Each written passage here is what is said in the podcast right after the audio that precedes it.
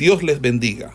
Reciban un cordial saludo por parte del Ministerio El Goel y su centro de formación, quien tiene el gusto de invitarle a una exposición de la palabra de Dios en el marco del programa de formación de biblistas e intérpretes de las Sagradas Escrituras, hoy con la asignatura de... Entonces, eh, hoy la clase sobre los libros proféticos históricos del Antiguo Testamento. Decíamos que en los manuscritos hebreos, los libros de Samuel forman un solo libro. La división de dos libros fue hecha por los traductores alejandrinos de la versión Septuaginta y encontró su camino no solo a la Vulgata, sino también a las demás traducciones de la Biblia.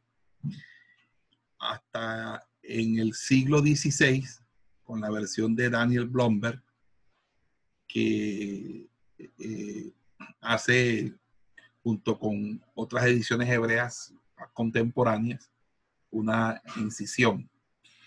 En la Septuaginta y la Vulgata, estos libros se encuentran junto a los libros de los reyes, formando lo que se llama Basileón Prote y Basileón Deutera, que es libro primero de los reinos y libro segundo de los reinos. En la versión, en la versión vulgata es Regun,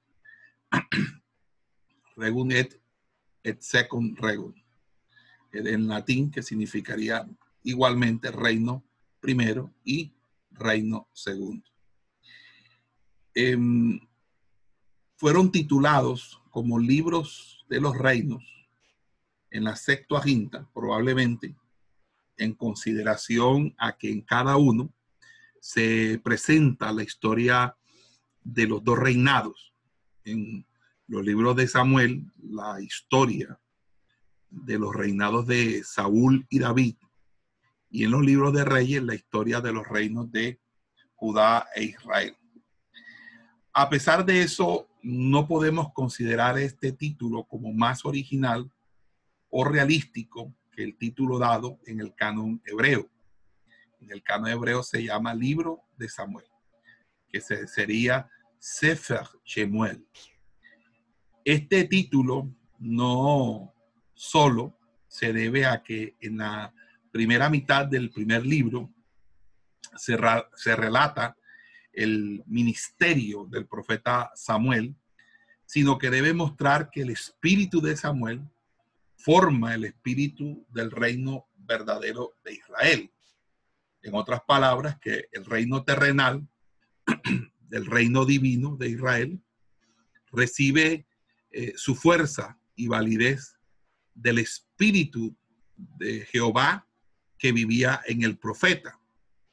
La partición en dos libros corresponde hasta tal punto al contenido que la muerte de Saúl, con la que finaliza el primer libro, forma un cambio en el desarrollo del reino. Los libros de Samuel contienen la historia del reino de Dios en Israel desde el final del tiempo de los jueces hasta el final del reinado del rey David y abarca un periodo alrededor de 125 años, desde 1140 hasta el año 1015. El primer libro trata el tiempo del, del juzgado del profeta Samuel y del reinado del rey Saúl en tres partes que corresponden a las tres épocas que abarcan el llamado al ministerio de juez de Samuel el reinado de Saúl, desde su llamado hasta su rechazo, y el tiempo de la caída de su reinado en la batalla con David, a quien el Señor había llamado como, como rey en reemplazo de el mismo Saúl. Con Samuel inició la fase de la renovación del reino eh, que estaba desorganizado, tanto interna como externamente.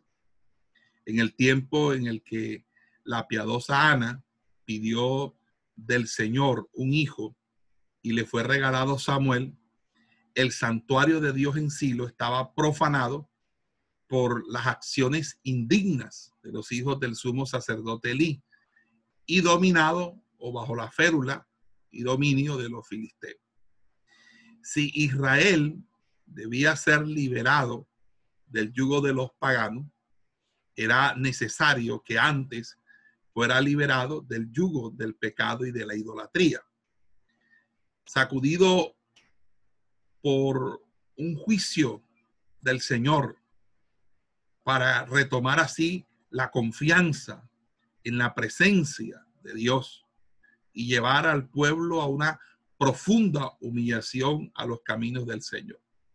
En pocas palabras, la condición de Israel como nación obedecía a la condición de su sacerdocio corrupto, de un sacerdocio que estaba hasta la saciedad lleno de pecado y de inmundicia. Así que Dios desata un juicio y con ello mm, termina la destrucción de ese sacerdocio corrupto y obviamente eh, levanta a, a un orden teocrático con el llamamiento de Samuel. Entonces, fíjese cómo se relata la historia de la renovación del Estado teocrático. Y no eh, empieza con el llamamiento de Samuel, sino que se inicia con el relato de la situación del culto en la comunidad bajo el sumo sacerdote Elí. Y frente a la corrupción de los hijos de Elí y la complacencia o displicencia de Elí, estaba la, la presentación de una mujer que ora fervorosamente, una devoción que de una manera u otra eh, hace gala de uno de los pasajes más eh, conmovedores de las escrituras, que una mujer decidió orar hasta que Dios no le diera respuesta. Elí, como todo sacerdote que ha perdido la visión, no reconoce a una mujer que derrama su alma delante de Dios y la confunde como si fuese una mujer ebria. Porque el, sacerdote, cuando pierde la visión, cuando ya no intima con Dios, lo primero que pierde es el discernimiento. Y, y ya no sabe distinguir entre lo que es del espíritu y lo que es de la carne. Eso en el capítulo 1 al 2. Después se narra el llamamiento de Samuel a servir como profeta en el capítulo 3. Luego en el capítulo 4 vemos el cumplimiento del juicio contra la casa de Elí y contra la casa de Dios. Y luego se relata la manifestación de la omnipotencia de Dios ante, los enemigos eh, mediante el castigo de los, filisteos por el, robo del arca del pacto y cómo los israelitas alcanzaron su victoria por medio o gracias a la intercesión de Samuel.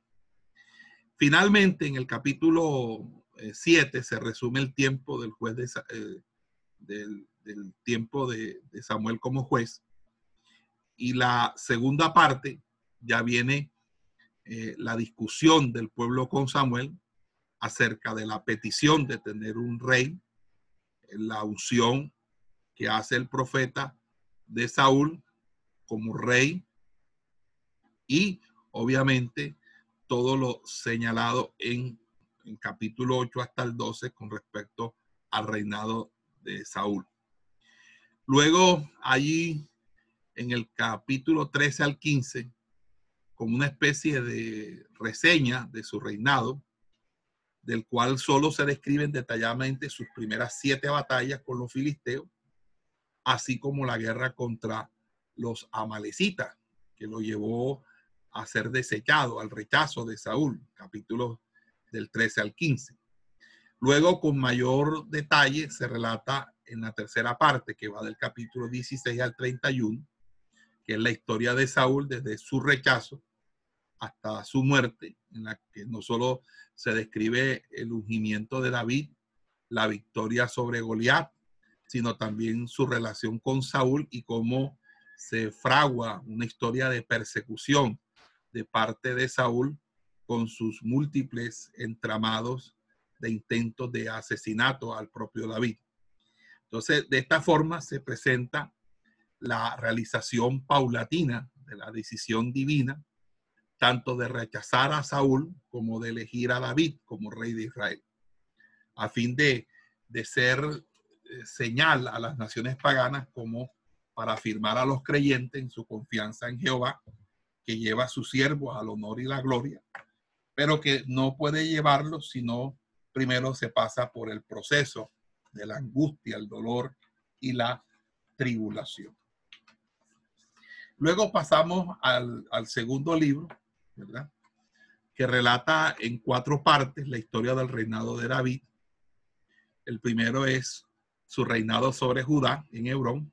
Acuérdense que él, luego de que regresa de, la batalla con el que recupera, eh, a él lo, le dan la noticia de la muerte de, Saúl y a él lo ungen en Hebrón como rey sobre Judá, ¿verdad? Eh, y Abner, que era el general del ejército de Saúl, en una hábil acción política, nombra a Isboset como un rey títere.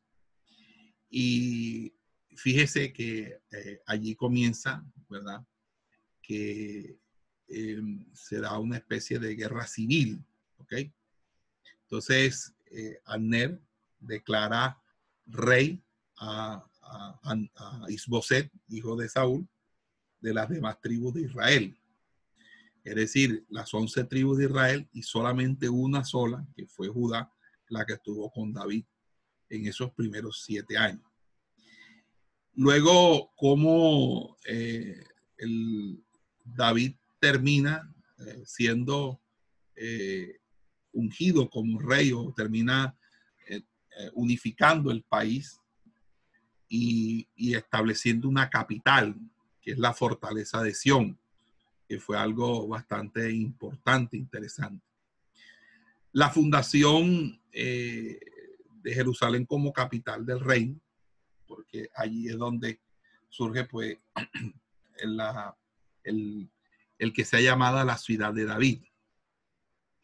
Cómo se transfiere el arca a Jerusalén, cómo él decide construir el templo para Dios. Fíjense, todo eh, de una manera u otra se centraliza en una capital que no solamente se quiere tener en ella el, poder político, gubernamental, que es el, poder del rey, sino también la religión o en pocas palabras la fe en Jehová y su culto, que es precisamente eh, eh, visiblemente testificado por el arca.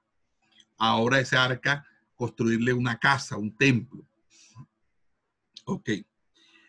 Pero Dios no le permite. Entonces, Dios le hace una promesa a él, que es la duración eterna de su reino, que es el pacto davídico. Eh, a esto luego se añade que se hace una descripción de los principales funcionarios del reino de él, o sea, los, los sus colaboradores cercanos, cómo Él otorga eh, misericordia y gracia a, a Mefiboset, también eso lo, lo ¿cómo se llama?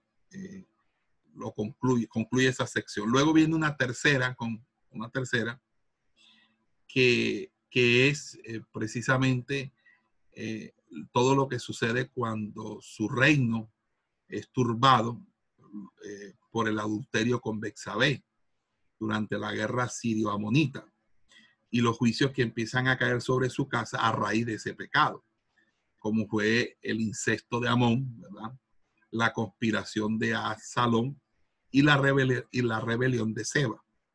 Entonces luego ya al el final de su reinado, eh, eh, también está el salmo de alabanza, ¿verdad? Que da contra lo. Ah, también está lo del censo, que también él, eh, él hace algo que no está contemplado en la ley. Entonces, al final de su reinado, eh, da unas últimas palabras con el cual se despide, ¿verdad?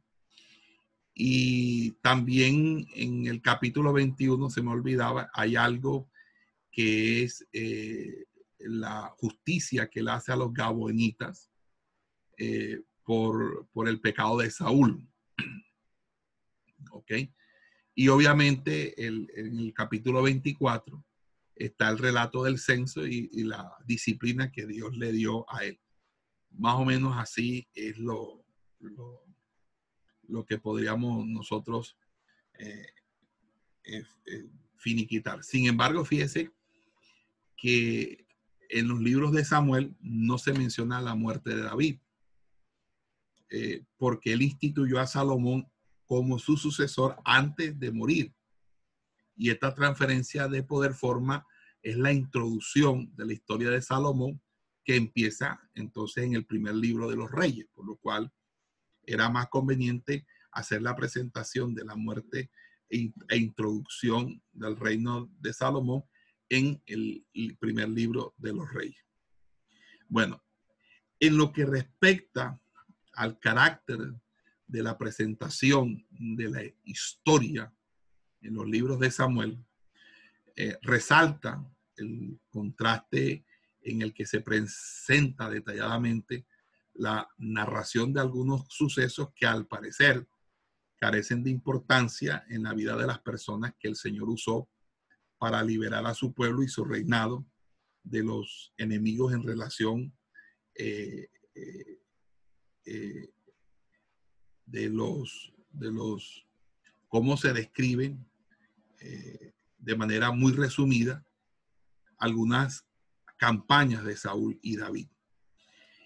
Eh, esto, obviamente, esta peculiaridad no se puede explicar en base a las fuentes usadas por el autor de nuestros libros, porque aunque no tengamos la posibilidad de definir la forma y la envergadura de tales fuentes, podemos ver que estas fuentes contenían más material que el relato de nuestros libros. O sea, que las fuentes de las cuales se sirvieron para construir los libros de Samuel, por ejemplo, eran mucho más abundantes, por lo tanto no se pudieron haber escrito dentro de los libros de Samuel todo, lo, todo el acontecer de los 80 eh, años o de los 120, 125 eh, años que comprenden la historia eh, de los libros de Samuel, etc. Entonces ahí eh, lo que nosotros vamos a, entender es que si nosotros comparamos el contenido de los libros de Samuel con el de las crónicas acerca de las guerras de David con los amonitas y los sirios, entonces, es comparar, por ejemplo, el capítulo octavo de el 8 y 10 de Segunda de Samuel con los de Primera de Crónicas 18 y 19. Y esto se debe al, al hecho que el cronista presenta algunos textos suplementarios acerca de hechos históricos cuya veracidad es reconocida universalmente. Asimismo, no pudieron pasar desapercibidas las preparaciones para la construcción del templo, y la reestructuración tanto del ejército como de los levitas que fueron hechas por David a finales de su reinado. Entonces, hay, hay situaciones que eh, cronológicamente deberían haber estado en, en, el texto de Samuel, pero que no, no fueron del interés del autor inspirado y fueron relegados para una, una historia a posteriori, o decir, que es crónica, porque acuérdense que crónica es un, texto a posteriori del de Samuel. Ok. Entonces allí eh, encontramos, por ejemplo, del capítulo 22 al 28, la mención de todo lo que fue la construcción del templo y cómo se organizó el ejército y los levitas, ¿verdad? Además, se menciona en nuestros libros algunos sucesos que son aludidos como ya conocidos, sin que nos hayan sido presentados anteriormente. Por ejemplo, en qué momento se trasladó la, el santuario de Silo a Nob, porque acuérdense que el santuario estaba en Silo, ¿verdad? En Silo, y luego ahora aparece Nob, donde eh, este, este, Saúl ejecuta a los sacerdotes, porque ahí fue donde eh, eh, David eh, recibió los panes consagrados cuando estaba huyendo de Saúl. Y ahí estaba escondida la espada con la que David mató a Goliat, que era la espada misma de Goliat. Entonces, allí precisamente no nosotros en, en, el libro de Samuel, ¿verdad? No sabemos en qué momento se dio ese, eso no lo registra, el traslado del santuario de Silo a no. Tampoco se registra el momento en, el reinado de Saúl donde ocurrió la matanza de los Gabaonitas, que luego tuvo que ser expiada en el reinado de David. Tampoco se nos relata en Primera de Samuel el destierro de los espiritistas y los medios del reino bajo Saúl, porque eh, simple y llanamente eh, se da por sentado que el hecho es conocido y así lo relata la, la medium, que es la divina de Endor, a la que eh, Saúl va a consultar. Tampoco se, cuenta la huida de los berotitas a Gitaín, en segunda de, Samuel, ¿verdad?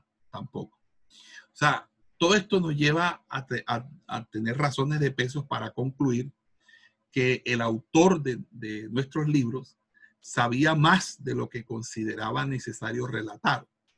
Mucho menos debe asumirse que estas características son una señal de un carácter compilatorio de nuestros libros. Eh, no significa entonces que fue una compilación, no. Esta deducción eh, lo que hace es visibilizar el desconocimiento total del plan y del motivos que se encuentran en estos libros y que domina la elección y el orden del material. El orden de la obra, que sigue obviamente un plan, se puede registrar en base a la agrupación de los datos históricos, para lo cual el narrador tuvo que abandonar en algunos casos el orden cronológico. Así, por ejemplo, se menciona en la historia de Saúl la enumeración de sus guerras, en el primer, en primera de Samuel 14, ¿cierto? Mientras que el hecho de que venció a los amalecitas se narra en el capítulo 15. Fíjese que porque, porque por causa del sobre del, de la desobediencia que él acometió en contra del profeta de Jehová y contra Jehová principalmente, perdió su reinado, consiguió el rechazo y que Dios lo desechara. Entonces, fíjense que este abandono del orden cronológico lo podemos también encontrar en la historia de David. Por ejemplo, en segunda de Samuel 8, por ejemplo, se describen todas las guerras con las naciones vecinas, ¿verdad? Eh, contra los sirios y los amonitas. Pero eh, eh, los capítulos los capítulos 10 y 12 se presenta el relato de la guerra con los amonitas y los sirios, pero durante mm, se da el adulterio de David. Es decir, hay unas especificidades que tienen como objetivo más la trama narrativa que la trama cronológica o la, cronología. Nosotros cuando vimos eh, propedéutica bíblica analizamos el manejo de los tiempos, ¿se acuerdan? De los manejos de los tiempos en, las estructuras narrativas hebreas. Entonces, básicamente es, son las mismas reglas que aprendimos aplicadas a, este modelo de narración. Entonces, eh, también eh, tenemos que observar que en ese orden del modelo de narración, tanto la historia de Saúl como la historia de David se estructuran en dos periodos. O sea, corresponden al trazado histórico del reinado de ambos reyes, pero que son marcados por el narrador de tal forma que no solo la caída de ambos líderes. líderes. O sea, en, en ambos líderes ocurre una caída, ¿verdad? En el caso de Saúl, su desobediencia, y en el caso de David, su pecado de adulterio y también el asesinato. Sino que cada uno de esos, de esos periodos culmina con los resúmenes de la guerra, la familia y los funcionarios que tuvieron. Entonces, mm, vamos teniendo como una coherencia entre, entre lo uno y lo otro. Además, se resume eh, la, se resume la, la eh, historia de Samuel después de la victoria sobre los, filisteos, que fue conseguida por los israelitas con la ayuda eh, de la oración de Samuel. O sea que también hay otro resumen más. Ahí donde se presenta todo lo que se podía relatar acerca de sus acciones como juez antes de introducirse la monarquía en, el, en la nación israelita. Estos resúmenes de los que hemos hablado son pruebas fehacientes de que la compilación de diversas fuentes, ¿verdad? Eh, como tal, no se, eh, no, no se entendieron desde la, o no se desarrollaron desde la historiografía semítica. Es decir, estos resúmenes son pruebas de la compilación de diversas fuentes lo cual se ha identificado como tal porque no se entendieron las peculiaridades de la historiografía semítica. ¿Cómo es que los hebreos en el Antiguo Testamento poseían su propia técnica, su particular técnica narrativa? Desde el libro de Génesis vemos que hay momentos en que hay una narración general y hay narraciones mucho más específicas. Hay narraciones que simplemente eh, resumen un largo periodo de tiempo y hay narraciones que son eh, eh, de tiempo reducido. Es como el caso en el libro de Hechos, por ejemplo. En Hechos capítulo 5, el relato de Ananías y Zafira es un, es un, es un paréntesis que se abre allí para dar a conocer una de las tantas historias que obviamente pudieron haber pasado, pero esta tenía una gran significación y tenía un efecto eh, práctico y edificativo para los lectores en la medida que se hablaba eh, de que cuando se miente, no se le miente a, los apóstoles, se le miente a Dios. es para salvaguardar la santidad y ser perfeccionados todos en el temor de Jehová. Entonces, eh, todo esto, acuérdense que tiene una, una estrategia intencional, una estrategia intencional hacia el lector. Entonces es importante tener en cuenta esos criterios y no a veces guiarnos por las corrientes racionalistas, sobre todo las diacrónicas, que quieren aplicar las leyes eh, o las reglas de la disciplina histórica a las escrituras cuando las escrituras tienen un contenido histórico, pero su forma o su entramado está relacionado más con el arte de narrar, con todo lo que es eh, el relato eh, bíblico. Y sobre todo porque desde la narración bíblica se construye lo que ellos llaman la Hagará, que es la enseñanza que trae consigo las historias. Las historias traen enseñanza. Así que la Haggadah es la fundamentación eh, literaria del Mashal, que es la forma nómica o de sabiduría con la que se enseñaba. Cuando Jesús enseñaba por parábola, estaba enseñando desde la sapiencialidad, es decir, desde las estructuras sapienciales bien conocidas del Antiguo Testamento, en las que obviamente figuraba la parábola, el símil, la comparación, la metáfora, la, la, la sinécdoque, la metonimia, etcétera, porque ellas dan cuenta de todas las formas poéticas con las que se podía eh, tomar desde lo particular de la vida cotidiana humana, lo universal de las leyes espirituales del cielo. Entonces eso era sumamente importante entender las estructuras narrativas. Entonces les recomiendo un texto que, se llama Análisis de Textos Narrativos, de Editorial El Goel, que hace una referencia a todas esas reglas y normas. Bueno, entonces eh, vamos entonces a, a, eh, seguir, a continuar eh, considerando un poco el contenido y así de definir claramente el carácter de nuestros libros, ¿verdad? Fíjese que el libro tiene algo muy importante y es que casi se, se obvia, eh, que es el canto de Ana, el canto de alabanza de Ana. Es una imagen profética del ungido del Señor, que, que anuncia el tiempo de la institución del reinado que surgió bajo David, bajo Saúl y David. Y esto está relacionado con la introducción de un nuevo nombre divino.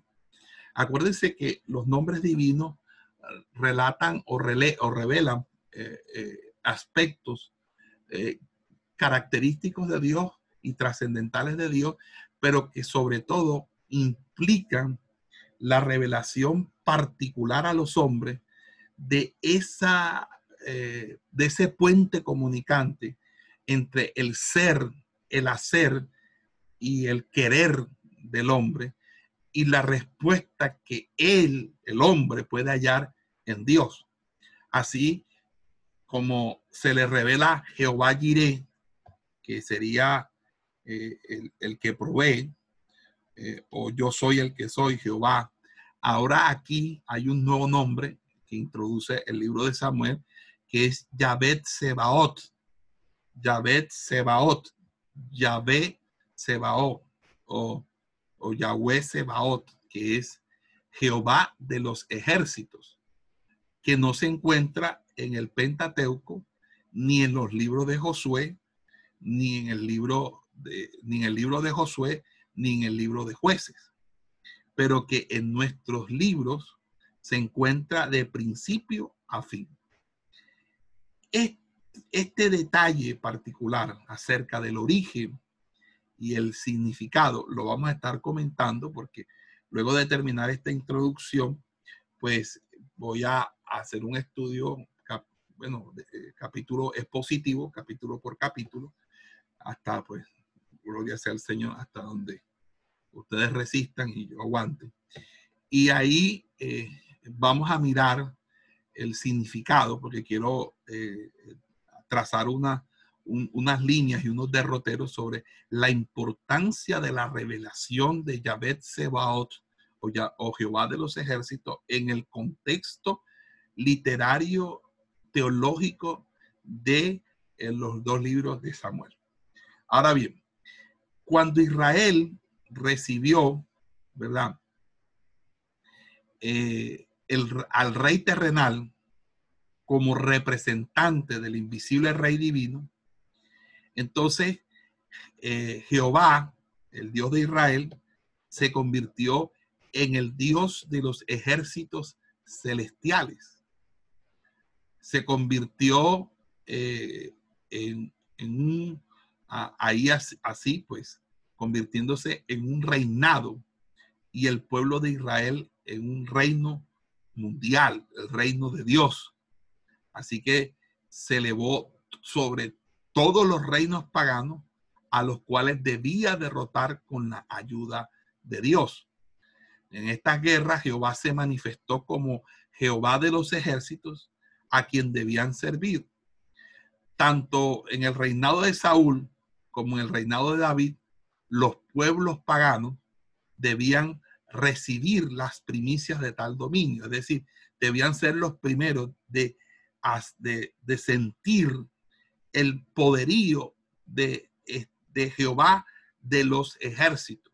Cuando Saúl recibió el reinado de Israel, peleó contra todos sus enemigos y consiguió establecer su poder en todas partes, según el relato, ¿cierto? Pero era porque Jehová de los ejércitos eh, salía a la batalla, salía a la guerra. David subyugó a todas las naciones vecinas bajo, el, bajo eh, el, su reinado, el reinado del pueblo de Dios, porque el Señor, dice la escritura, le otorgaba la, la victoria por doquiera que él iba. De tal manera que su hijo Salomón reinó sobre todos los reinos, tal como se habían prometido en, la, promesa de la tierra que se le daría a los descendientes de Abraham, es decir, desde el río Éufrates hasta la frontera con Egipto, Y todas las naciones alrededor le traían presentes y regalos y le eran sumisos al, reino, al reino de Israel. Pero Israel solo podía convertirse o convertir, convertirse en una potencia invencible contra sus enemigos con la ayuda de Jehová de los ejércitos. Si el rey se veía en su función, ¿verdad?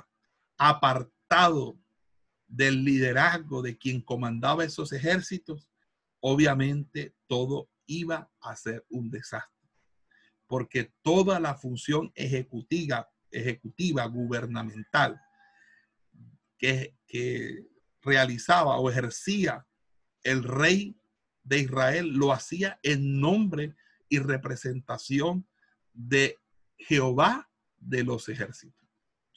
Pero cuando ya había orgullo al estar en el más alto cargo político eh, y, eso lo llevaba a la presunción eh, de que eran ellos, que era por su eficiencia, su sapiencia, su eficacia, que ellos habían conseguido las cosas. Entonces eso ponía en riesgo, colocaba en riesgo no solamente la, la, supervivencia de la nación, del reinado, sino también la supervivencia de la nación, que fue a la postre lo que sucedió con el exilio.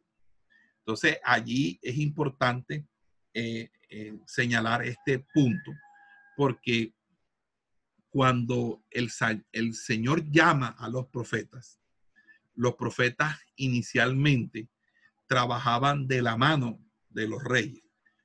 Eh, Saúl tenía a Samuel, como su consejero de cabecera. David eh, apeló a Samuel, pero también tuvo a Natán como a y a Natán como videntes del Señor.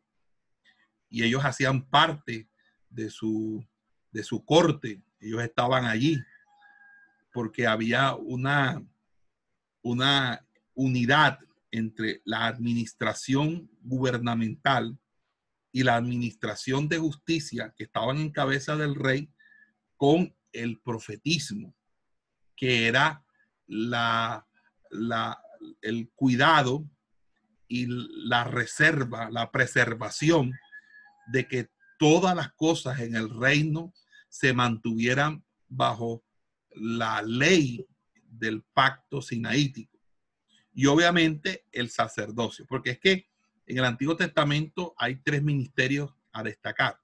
El ministerio del rey, el ministerio del sacerdote y el ministerio del profeta. Cuando David gobernó, que es el, el prototipo del rey por excelencia, esos tres ministerios trabajaban mancomunadamente. Y David no era sacerdote, David no era eh, eh, no era eh, nominalmente profeta, aunque sus escritos sí son proféticos. Y hubo profecía dentro de lo que escribió. Pero fíjense que esos tres ministerios eran uno por el sumo sacerdote, otro por el profeta elegido por el Señor y otro por el, el eh, obviamente el rey que también era designado por el Señor. El, el, el que era por sucesión hereditaria era el sacerdote los otros dos no. Entonces, si, te da, si se dan cuenta, hubo, eh, en la medida en que hubo un deterioro de la figura del monarca, empezó a, a existir una separación del profetismo a la figura del monarca, de tal manera que los profetas terminaron siendo como una oposición, en términos, entre comillas, del, del rey, a tal, a tal punto que los reyes terminaron eh, persiguiendo a los propios profetas. Entonces, fíjense, la monarquía se instituyó por el profetismo, porque fue un profeta que instituyó la monarquía por orden del Señor a petición de ellos mismos. Y, ahora eh, quienes instituyeron a los monarcas son perseguidos por los monarcas. Entonces allí es cuando el profetismo empieza a, tener una, una función totalmente diferente, porque en el periodo del profetismo, eh, que arranca con la escuela de profetas de Samuel, el profetismo eh, tenía la labor primordialmente de ser videntes, de ser a quienes las personas iban a consultar, a consultar. De hecho, Saúl fue donde Samuel por primera vez y lo conoció por primera vez, era para consultar por unas asnas que se le habían perdido a su, a, su padre, a, Cis. Y resulta que, eh, que allí es donde pues eh, se da ese conocimiento, el vidente, porque a los profetas, eso también lo aclara el libro de Samuel, se les llamaba antes vidente. ¿Por qué? Porque hay varios términos para relacionar al, profeta en el Antiguo Testamento. Está el término Hoshech, el término Roeg, el, el término Hishah, Ruach, y está el término Naví. Esos cuatro términos son los que básicamente eh, eh, se utilizan en las escrituras. Y cada uno corresponde a periodos históricos específicos. Por ejemplo, Ish Ha-Ruach es el hombre de espíritu, el, o Ish Ha eh, Elohim, o el hombre de Dios, o varón de Dios también.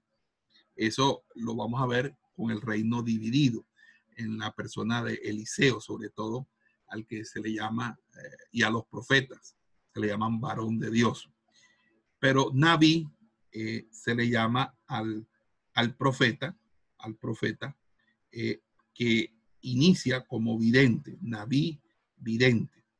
José y Roeg son también formas del profeta. Pero el profetismo, bueno, inicialmente es un, un profetismo que trata de eh, consignar por escrito la historiografía, la, la cronología la historia, eran como una especie de académicos que, em, empezaban a registrar los hechos que iban a ser eh, testimonio de la historia sagrada, ¿verdad?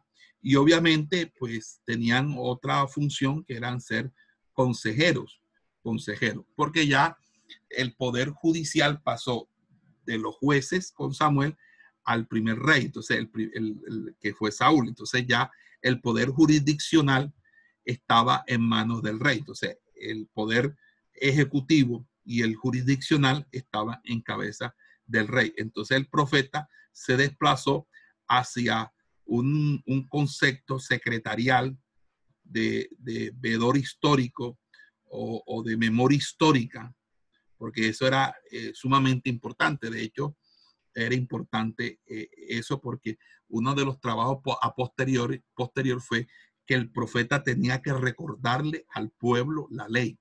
Y por eso un término muy común del profetismo, luego de la monarquía unificada, es volver, volveos a Dios.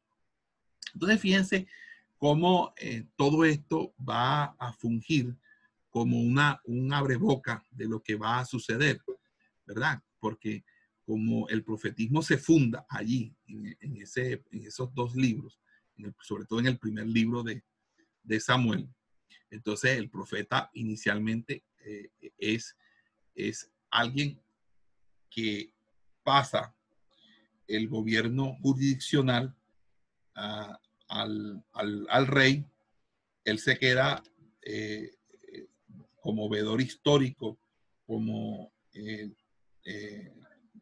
como funtor o elaborador de la memoria histórica del pueblo, de la nación. Y además de eso, eh, eh, el, el, profeta pasa luego a ser parte de la corte y luego se distancia en la medida en que hay ruptura de la monarquía con la ley, que ellos son guardas de esa ley y son atalayas de esa ley. Entonces, así, así se dan pues las, las, la, la situación. Eh, eh, disculpen este lapsus o esta, este paréntesis, pero me pareció que era muy importante desarrollarlo. Entonces, eh, si nosotros comparamos, ¿verdad? Samuel, la situación, Samuel ya fue llamado por el Señor a ser su profeta a fin de convertir al pueblo sumido en idolatría y paganismo a su Dios y renovar así la vida. Y él fue quien funda la escuela de los profetas. Fíjense que, que con el exterminio de la casa de Eli surge, surge es Samuel. Hace unos días estaba escuchando, o ayer estaba escuchando un mensaje del pastor David Wilkerson sobre, sobre una profecía que él dio, que, que es la profecía que se cumple ahora con el, con el COVID-19, de una calamidad que iba a afectar a todo, a, todo el mundo entero. Pero en esa profecía, que la estoy revisando porque me ha impactado y la estoy estudiando muy, muy, acabal, muy detenidamente, eh, eh, él, dice algo que, que, yo comparto completamente, creo que es que esa, eso es una palabra del Señor, de hecho se ha cumplido, es que todo esto, eh, lo que iba a hacer o lo que pretende, lo que pretende hacer es levantar. Escuche lo que el, el varón decía, levantar. Y él comparaba esta época con la época de Elí. Comparaba la época de Elí, que había un sacerdocio eh, y tuvo que Dios enviar un juicio. Tuvo que Dios que mandar una, una derrota contundente como fue ser humillados por los filisteos y apoderarse del arca, del, testimonio. Es decir, cualquier asomo o, cualquier, o, cualquier viso de esperanza que pudiera producir el, el, arca del, templo, el arca del testimonio a los, a los israelitas se desvanecían al, al ya no estar en poder de ellos, sino en poder de sus propios enemigos. Y ahí eh, el Señor nos está hablando que fíjense, con esto del COVID, eh, todos los sacerdotes, tanto los que ministran en el nombre del Señor y los que ministran en, su propio nombre y, para su propio bolsillo, eh, han sido despojados del templo, del arca, han sido del, objeto físico, porque acuérdense que, el objeto físico no es el Señor, es una representación simbólica, los templos. Todos los pastores están sin, bueno, en, el caso de Colombia, están sin eh, tener eh, la posibilidad de tener al, pueblo reunido allí. Y obviamente eso ha traído una serie de complicaciones para los pastores, eh, pero obviamente en todo esto hay una bendición de parte del Señor. Particularmente esto me ha llevado a buscar más del Señor, a, estar entregada, entregado sosegadamente al Señor y Dios a, retomar la revelación de la palabra y muchas otras cosas más. Y, ahí es donde eh, la profecía de Wilkerson me parece interesante porque él habla que entonces Dios va a levantar, o sea, todo aquel que en este tiempo de cuarentena se haya metido con Dios, esté metido con Dios, cuando se acabe este periodo, que va a haber crisis económica diestra y siniestra, Colombia está en una depresión económica, se han perdido eh, más de 9 millones de empleos en Colombia.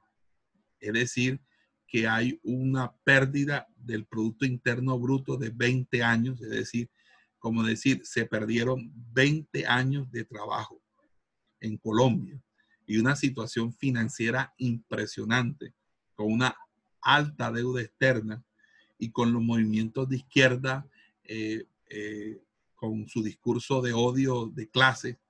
Entonces aquí hay un, un hervidero realmente, una polarización. Pero fíjense que frente a esa situación está el hecho de que las personas necesitan ahora una palabra. que no es la que eh, antes se hablaba, porque antes se hablaba de una palabra de superabundancia, una palabra como de que, este, eh, como dijo un evangelista en los Estados Unidos, que Jesucristo no va a venir hasta que todos, hasta que uno no tenga casa y carro nuevo. Entonces, esas mentiras que, a cada instante o, cada día se hacen eh, este, más, más ridículas o más eh, sarcásticas o más cínicas, ya eso no cala. Ese mensaje no cala. Ese mensaje no cala. Porque ahora hay una palabra que lo único que puede realmente saciar es algo que sea del espíritu, que impacte, que haga temblar a las personas. Entonces, él decía eso, que Dios iba a levantar, y yo creo eso, yo creo que esto, era, esto es para un despertar de la iglesia, de los que estábamos de pronto en una cotidianidad pasmosa, en, una, una, circularidad eh, infructuosa. Entonces todo esto me lleva a entender por qué eh, no había visión con frecuencia y la palabra de Dios escaseaba. Cuando se, se, se vino abajo todo ese sacerdocio corrupto y comenzó el sacerdocio y el, el, oficio de Samuel, porque Samuel era sacerdote y profeta consagrado a Dios. Entonces, eh, Samuel eh, de una manera u otra representa el ministerio que surge en medio de una crisis nacional. Y eso es lo que Dios está llamando a ministerios que surjan en medio de una crisis nacional. Creo que no hay un país en el mundo que en estos momentos, mal o bien, no estén afectados por la, la, la, ya no recesión, sino depresión económica que ha arrojado estos dos meses de inactividad, de cese de las actividades comerciales en el mundo. Pero también fue un tiempo, o ha sido un tiempo, para que se eche la mirada al interior de nuestros hogares, de cómo estaban nuestras relaciones familiares, de cómo estaban nuestras relaciones de pareja, nuestras relaciones eh, con los hijos. Y lo escandaloso es que se hayan disparado las denuncias de violencia intrafamiliar alrededor del mundo y de violencia contra la mujer, lo cual quiere decir que eh, se pueden soportar porque no están permanentemente en casa, que las pocas horas que, que, que, que, eh, comparten en la casa, que, coinciden en la casa, eh, son más que suficientes para poderse soportar los unos a los otros. Y que ahora que tienen que verse la cara todo el día, toda hora, pues eso genera como estrés y violencia. Pero para otros es tiempo de mejorar sus relaciones con sus hijos, de tener tiempo de ayudarles a hacer las tareas, ahora que hacen tareas por virtualidad, algunos de aprender un poco más de tecnología, más tiempo para orar, más tiempo para estudiar. Yo creo que es algo eh, provechoso. Amén de que quizás está la economía apretada, pues creemos en la palabra de que Dios es nuestro proveedor, de que Dios es nuestro ayuda, nuestro ayudador. Y, y el salmista dice, joven fui y envejecido y no he visto justo desamparado ni su descendencia que mendigue pan. Y esa es la provisión a la que nosotros apelamos, a la provisión del Señor. Y Dios tiene cuidado de usted, hermano. Así como Dios lo ha sostenido, así sea como sea, comiendo arroz, huevo, a pan, eh, queso o pan y agua, lo que sea, pero hay que darle gracias a Dios porque Dios nos está sosteniendo como sostuvo a Elías en la cueva eh, junto al arroyo de Querit. Dios enviará el cuervo con la provisión. Así que démosle la gloria al Señor. Pero créame, mi amado hermano, que de aquí van a salir ministerios del estilo del estirpe de Samuel. Ministerio para, para afrontar crisis.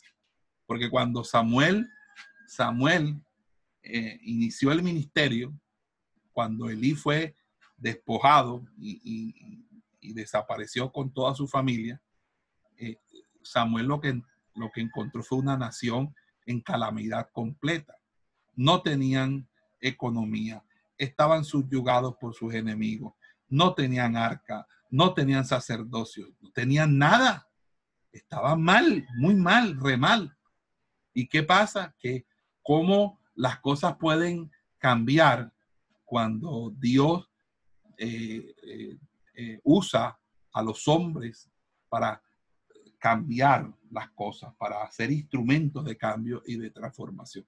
Y eso es algo bello, porque eso es algo bello que hay en esos pasajes de cómo Samuel, por ejemplo, no, no entiende, era totalmente un novato, un neófito, que no entiende. Y el viejo, por viejo, sabía. Y le dijo, no, ese es el Señor que te está llamando, ¿verdad? Y a pesar de que eh, él le comenta lo que, lo que, lo que, eh, lo Samuel le comenta a Elí, Elí ni se inmuta, Elí no, no resuelve nada con sus hijos, no los disciplina, no los corrige, no, y eso es algo tremendo, tremendo, tremendo. Así, mis, mis, amados hermanos, eh, nosotros estamos eh, eh, bastante, bastante llenos de esperanza y de confirmación de que en todo esto ha estado el Señor, en que todo esto ha estado el Señor. La iglesia no se ha cerrado, la iglesia sigue trabajando, nos ha tocado por virtualidad eh, enseñar eh, todas estas cosas, lo cual significa que, amados hermanos, estamos, eh, la iglesia no es las cuatro paredes, la iglesia somos nosotros, donde estén dos o tres reunidos, así que démosle gloria a Dios y seamos agradecidos con el Señor, amén. Gloria sea al Señor. Bueno, eh, siguiendo un poco con, el orden del tema, fíjense que ah, el, anuncio de que Dios iba a levantar un sacerdote fiel, quien iba a caminar delante de un, del ungido del Señor, fue la, la palabra que le dieron a Samuel, ¿cierto? Y esa profecía acerca del ungido del Señor antes y durante el llamado de Samuel insinúan la coherencia profunda del profetismo con el reinado de Israel. Eh, es decir, la admisión de estos demuestra en nuestros libros que desde un principio el autor tenía el enfoque de la formación del reino de Dios, por el cual no pretendió que estos libros presentaran de manera completa las biografías de Samuel, de Saúl o de David, sino que quería escribir era la historia de formación del reino del antiguo o el reino veterotestamentario o reino del antiguo testamento. Cómo es el periodo de su formación, que inicia desde una desolación completa, de un estado de caos, donde hasta el arca estaba en manos del enemigo. Y cómo llegó a desarrollarse el reino hasta convertirse en el más grande imperio en ese entonces. Es decir, Israel se convertía en el Israel sostenida por Yahvé Seboat, que es Jehová de los ejércitos. Entonces, Israel Ahora, la idea no era que fuera un imperio, porque nunca ha sido una proposición política la que Dios hace al pueblo de Dios. Era Israel debiera convertirse en un pueblo de sacerdotes, un reino cuyos ciudadanos debían ser sacerdotes y reyes. Y eso ya Dios lo había expresado en el, en el, en el, en el, en el Sinaí, cuando en el capítulo 19 de Éxodo, que era su objetivo principal. ¿Ok? Y a pesar de que esa promesa rebasaba los tiempos del antiguo pacto, porque obviamente la consumación del reino de Dios es en el nuevo pacto y más con la redención corporal y con la inauguración del milenio, eh, luego de la segunda venida de Cristo. y esto obviamente no se ha cumplido, pero igual aquí Dios estaba revelando un propósito eterno con Israel. Israel no solo debía ser la comunidad del pueblo del Señor, sino que debía ser elevado a ser el reino de Dios.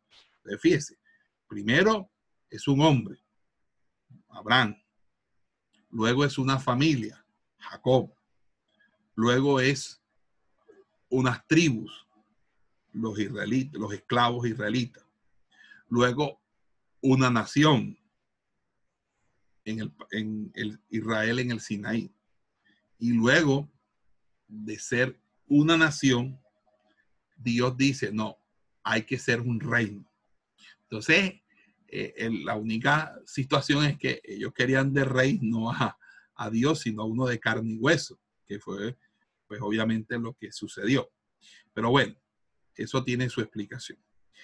Ahora, la institución de ese reinado terrenal no es tan solo un punto crítico, ¿verdad? No es tan solo un punto crítico de grandes consecuencias, sino a la vez un avance histórico en el desarrollo de Israel hacia las metas propuestas por su llamado divino. Porque este desarrollo se convierte en la garantía para alcanzar la promesa divina que se le terminó siendo dada a David en 2 de Samuel 7, cuando dice que el Señor le afirmaría el trono de su reino por siempre. Y con esta promesa Dios instituyó el pacto perpetuo con el su ungido, el cual es mencionado por David al hacer revisión al final de su reinado y escribir en su salmo acerca del justo juicio, la justa administración de, Dios a los hombres, cómo, eh, Dios gobierna con su temor o cómo se debe gobernar en el temor de Dios en 2 Samuel capítulo 23.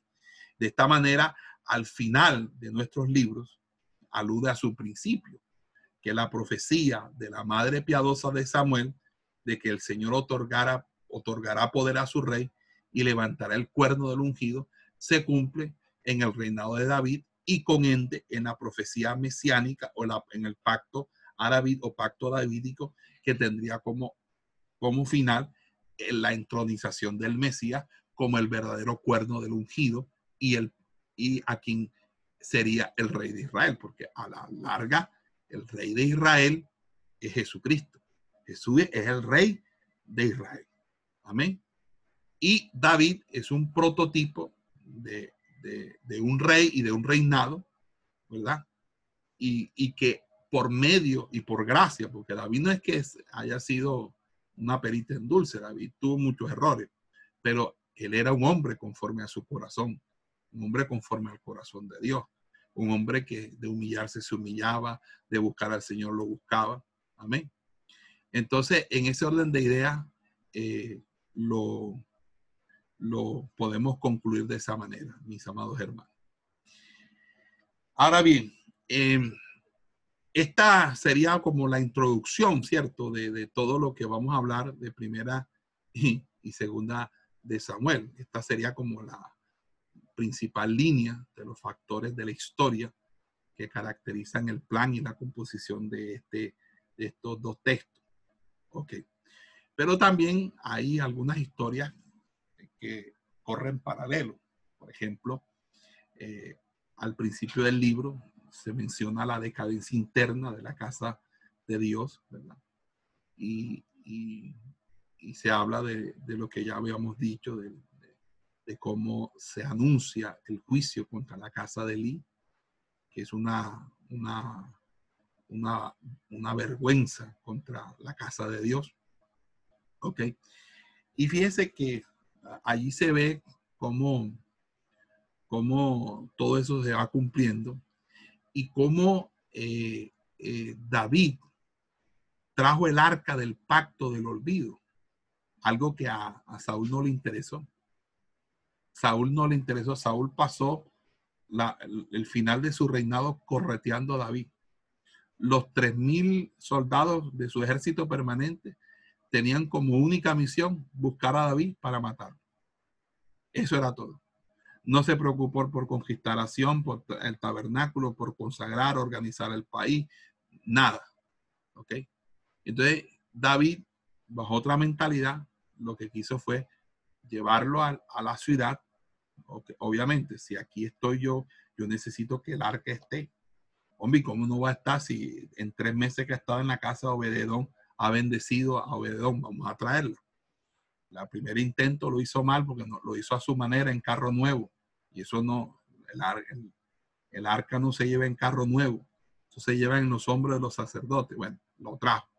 Entonces, David lo que quiso fue construir un templo, un hábitat, construir un, altar, ¿verdad? Que termina construyéndose en el monte Moria, porque en el monte Moria se dio la matanza, ahí se da la matanza y ahí se detiene el ángel luego de la matanza por el censo, ¿verdad? Pero a él se le niega la construcción de la, de la casa del Señor por obvias razones, que es un hombre que había derramado mucha sangre pero se le promete que su hijo lo va a construir. Pero algo que hace David impresionante es que eh, Salomón realmente no todo lo tuvo de la mano de David. O sea, eh, David pensó en todo. Bueno, yo no lo voy a construir, pero voy a, indirectamente a participar en todo esto, porque esto va a ser mi, mi proyecto de vida.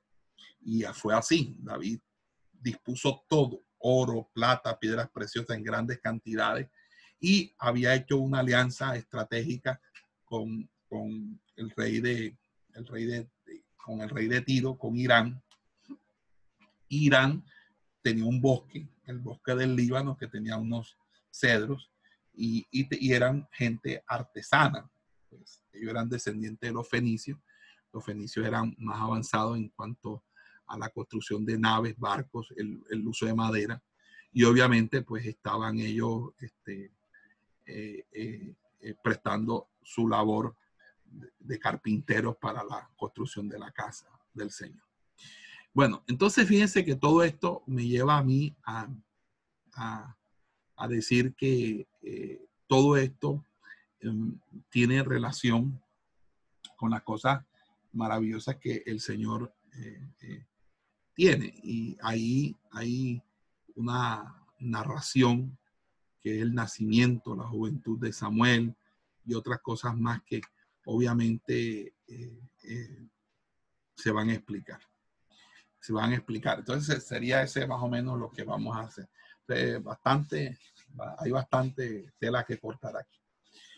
Bueno, em, hablando ahora ya no de la narrativa, el trama, el contenido del libro, sino en cuanto al origen de los libros de Samuel, se puede decir que estos fueron escritos, ¿verdad? Estos fueron escritos, eh, eh, obviamente después de la, o terminaron de escribirse, eh, después de la, de la muerte de Salomón.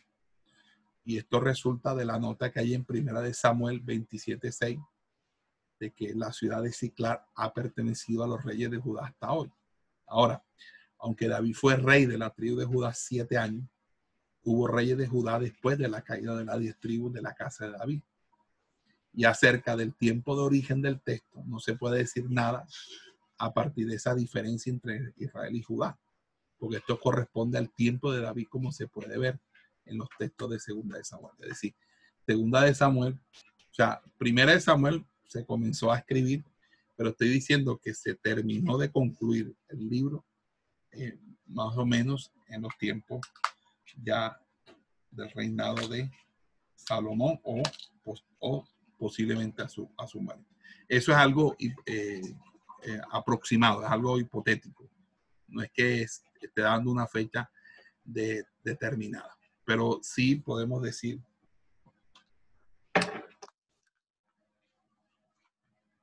sí podemos decir que estamos en, en, este, en, en esta más o menos eh, tónica de, de, escribir por algunas evidencias internas que podemos eh, traducir del hebreo al español en textos de, de Primera de Samuel y Segunda de Samuel, como son donde se explican las formas de expresión y costumbre en los tiempos de Saúl y David, porque estas pudieron haber cambiado en el reino de Salomón, etcétera. El contenido, el idioma, que era un hebraísmo arcaico, etcétera, la dicción, el idioma, eh, que está libre de caldeísmo, formas tardías. Es decir, Samuel no fue escrito en el exilio, como muchos, muchos aseguran. Tampoco fue escrito completamente por, Samuel, porque Samuel muere en el capítulo eh,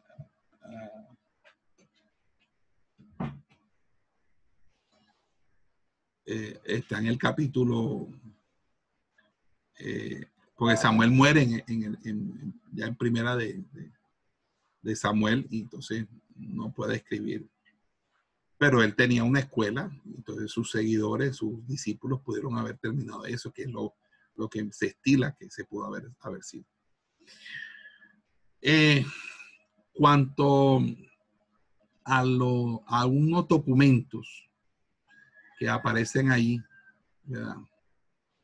como son, el Sefer Ha-Yaser, o el libro de Yaser. Sefer Ha-Yaser, que es el libro de Yaser, que, en el que se encuentran las, lamentaciones de, acerca de Saúl y Jonatán, que no podemos indagar porque esos libros no, se encuentran, no, no los hay pero significa que habían otros textos que eh, de una manera u otra se estaban escribiendo. Eh, entonces, en ese sentido, eh, podríamos decir que los testigos históricos, donde se describen las primeras y últimas cosas del rey David, los sucesos fueron el profeta Natán y el vidente Gad, ¿verdad? Porque dice que los sucesos durante su reinado completo en las crónicas del vidente Samuel, en las crónicas del profeta Natán y en las del vidente Gad. Entonces, estos escritos proféticos formaron sin duda alguna fuente principal de nuestros libros de Samuel, porque de un, de un lado, eh, los comentarios acerca del reinado de David coinciden de tal forma que por lo general se consideran tomados de una misma fuente, es decir, lo que hay en 2 de Samuel y lo que está en Primera de Crónica hay una coincidencia. Entonces hay una fuente. Puede ser que como Crónicas fue escrito posterior, Crónicas haya tomado, eh, eh, haya tomado de Samuel, pero resulta que lo que está en, hay cosas en Crónicas que no están en Samuel, que, yo les, dije, porque Samuel no todo lo que ocurrió en el reino de Saúl y David fueron descritos, pero Crónica eh, tuvo que acceder a ciertas fuentes historiográficas de las cuales eh, también Samuel eh, pudo haber accedido, o, los autores del libro de Samuel. Entonces, todos esos profetas nombrados no solamente vivieron bajo David, sino durante todo el periodo que duró el, el, desarrollo de la historia de los dos libros. Entonces, en, esos, en ese sentido, podríamos decir que que eh, hay algo ahí interesante. Bueno, ¿qué dicen? Eh, quizá, bueno, hay unos comentarios, pero no me parecen pertinentes los comentarios de los de, los, de la tradición oral hebrea, a veces no, no, están, no son muy fiables. Okay. Entonces, eh, vamos a comenzar entonces con el primer libro de Samuel y vamos a, a, iniciar eh, este libro en la próxima clase y este libro que abarca eh, el, establecimiento del reino de Israel. Este, vamos a, verlo en tres partes, ¿verdad? Una primera parte que se relata el nacimiento y, el llamado de Samuel para servirle a Dios, llamado a ser profeta y también a, a un juicio, eh, a una interdicción judicial al sacerdocio corrupto. Y la segunda parte que se relata la elección de Saúl como rey, Y una tercera parte que ya la, el llamado a David como rey, la actitud que tiene Saúl hacia David y todas estas cosas. Yo creo que vamos a, a tener una, una, clase muy interesante para el próximo, el próximo jueves, Dios mediante. Nosotros no vamos a, tener clase un jueves porque hay convención internacional, pero vamos a tener esta clase y va a ser muy importante. Ahí vamos a, ir en el texto. Entonces, Bueno, mis amados hermanos, creo que esto ha sido todo por el día de hoy. Esperamos que este estudio haya sido de bendición para su vida y ministerio. A Dios sea la gloria. Este es el Ministerio El Goel, vidas transformadas para cumplir el propósito de Dios.